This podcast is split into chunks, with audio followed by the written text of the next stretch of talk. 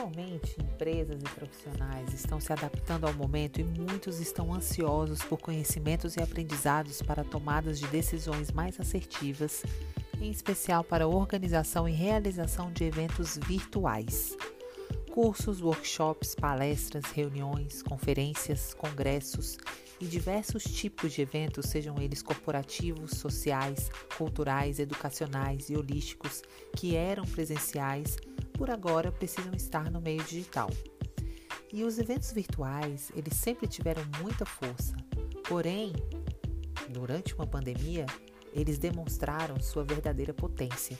Então, muitos profissionais hoje querem e precisam organizar os seus eventos virtuais. Sendo assim, como sair do presencial e entrar no evento virtual de forma estratégica e organizada? Então, primeiramente, eu vou falar de como se comportar nas reuniões. Vamos começar pelas reuniões, que são eventos pequenos, eventos simples, eventos virtuais e online. Então, primeiramente, crie uma lista dos pontos a serem discutidos. Uma reunião, ela tem início, meio e fim. Uma verdadeira reunião online, ela não precisa durar mais que uma hora. Ela precisa ter início, meio e fim e ser objetiva, postura e foco no conteúdo que vai estar sendo discutido. Ajuste a altura do seu computador ou celular. Eleve o seu dispositivo para que a câmera pegue a sua imagem de frente e na altura dos seus olhos. As pessoas precisam se conectar com você através do vídeo e a conexão acontece através do olhar.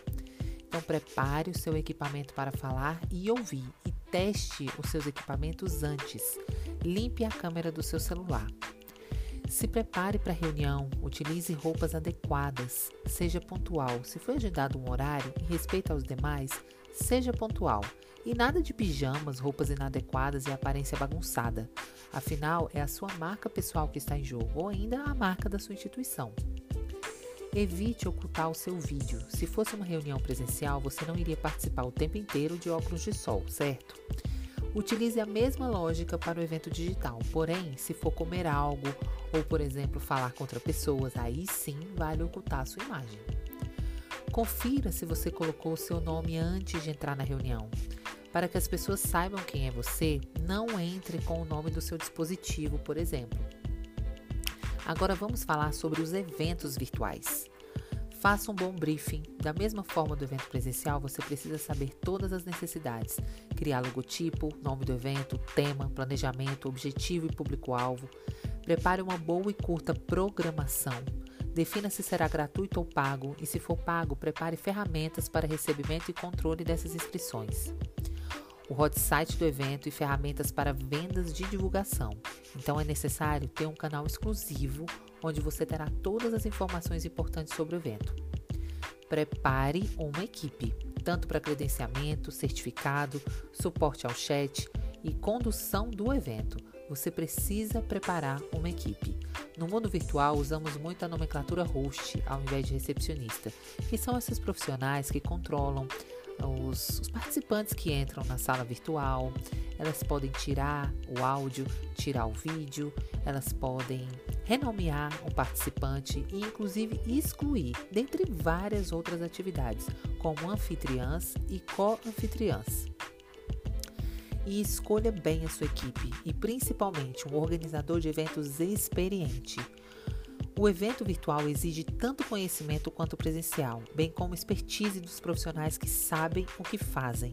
E as mesmas dificuldades que se encontram no evento presencial surgem na organização de um evento virtual.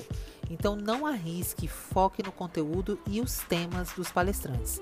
Deixe o seu evento com profissionais capacitados e equipes experientes. Foque no marketing e na comunicação. Primeiramente, descubra onde o seu público está e escolha a melhor rede ou todas, porém de forma eficiente, eficaz e organizada. No Instagram, divulgue bem no Stories, no feed, tenha uma vitrine impecável. Use uma linguagem simples. Cada rede tem uma linguagem diferente: Instagram, Facebook, e-mail marketing, LinkedIn, blog. Então defina sua persona com o auxílio de profissionais, que é o público definido. Mentalize o seu cliente ideal e é para ele que você vai divulgar o seu evento. Ofereça ações e conteúdos gratuitos e elabore o seu plano de comunicação. Coloque todo o conteúdo pertinente aos temas do evento por pelo menos 30 dias de antecedência do evento, no mínimo. Crie grupos exclusivos, Telegram, WhatsApp, aposte alto no impulsionamento e procure parceiros ou patrocinadores. Tenha muita atenção aos equipamentos que você vai utilizar.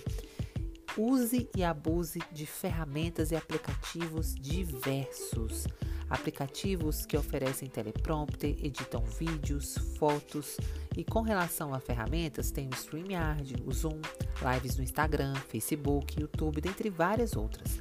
Tem aplicativos também, o BigVoo, o Snow, o eShot, todos esses podem te ajudar. Tenha uma atenção exagerada com a internet. O evento híbrido também é uma opção.